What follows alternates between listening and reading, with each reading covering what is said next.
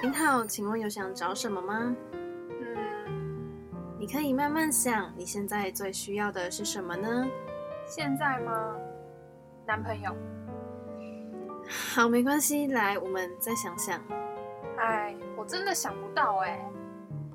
那看来你来对了，在这里你可以度过一段属于自己温暖又美丽的时光。欢迎光临五价书店。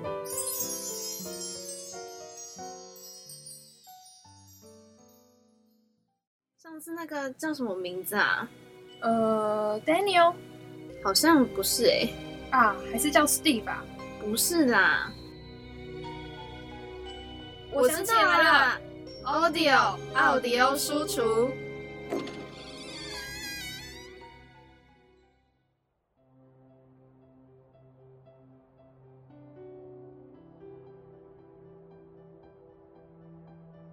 我知道，在城市里会感觉自己很渺小，没有人注意你，喧哗声大到令你害怕。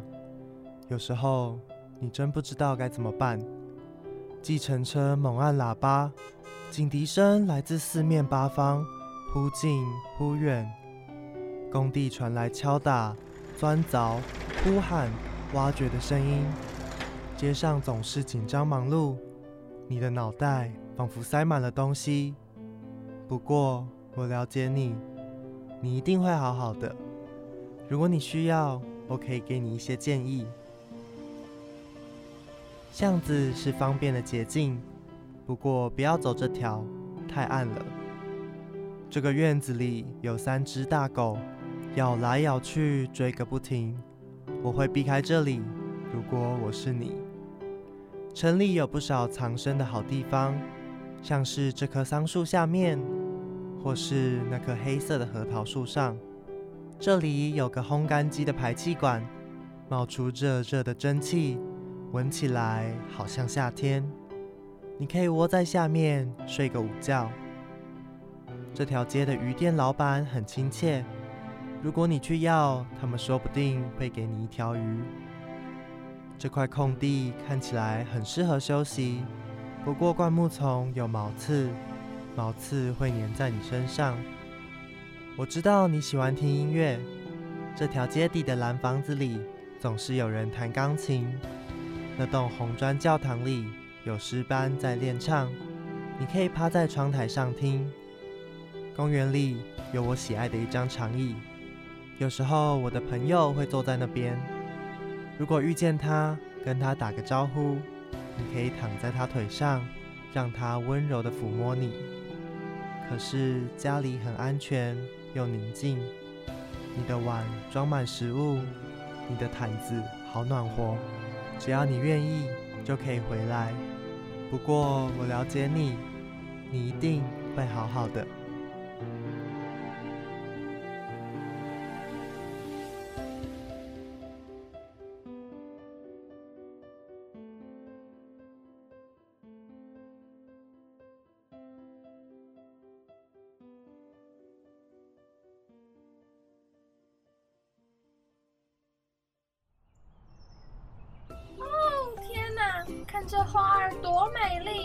赏心悦目。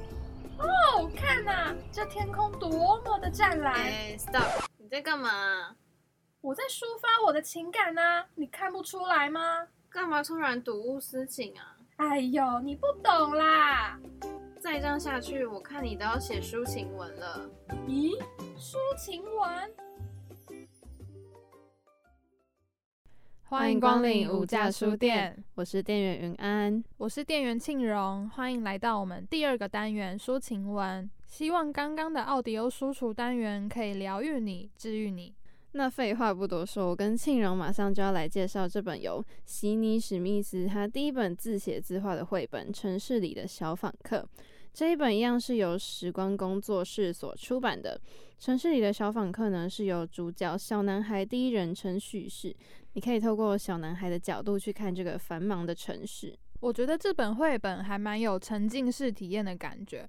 现在不是很流行那种心理测验，然后它需要你去进入那个情况嘛？你有对你有测过吗？。有，所以我们就可以透过城市里的小访客，跟着小男孩的脚步，慢慢的观看这个世界。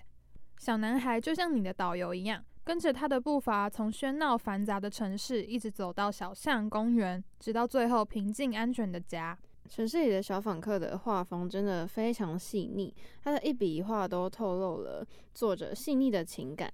那随着场景的转换流动呢，你的耳边也会不自觉流动出这本绘本里面小男孩走过场景的声音。我觉得这是一个非常不一样的享受。这本绘本真的还蛮像电影分镜的，甚至是比电影都还要更丰富。它就像在看电影一样，它是会流动的。每一个画面的光影都非常生动，加上作者的笔触，整体就更加感性了。我觉得它就是一本，就是我看了它的图，我就会想要把它买下来的书。嗯，那我其实是在看第三次才看出小男孩在对话中所指的“你”是指他遗失的猫咪，好像有点不认真，就是光看文字而已。第一次看好像通常都会这样，把自己带进去。对，会把自己带进去。那我觉得小男孩口中的你，也可以指我们这些读者们。像我在第一次阅读的时候，就会非常自然、不自觉的把自己带入故事角色之中。像你也是嘛，对不对？对对。那其实整个故事就像是小男孩在和你对话一样。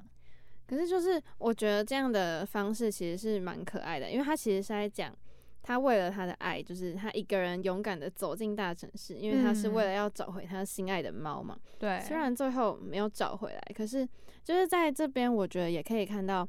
他妈妈对他的支持跟关爱，因为我觉得他妈妈其实是很了解他的，嗯，那就是也是因为这样子有了家人的关心，所以他的心情最后才被抚平的。对，其实家人永远是你最大的慰藉，对，没错，永远的避风港。那当然到最后也是个 happy ending，你可以在最后看到猫咪的小脚印，默默的走回家。故事也不断的重复，你一定要好好的这一句话，提醒了我们一定要相信自己，相信自己一定会好好的。人生真的太匆忙，太劳累了。希望这一本城市里的小访客可以温暖到你。那这集的节目就到最后啦。喜欢我们节目的话，可以帮我们订阅关注一下。你也可以在 Facebook 或是 Instagram 上面搜寻无价书店，按赞追踪，就可以在第一时间获得我们的最新消息啦。那我们就下次再见喽，拜拜。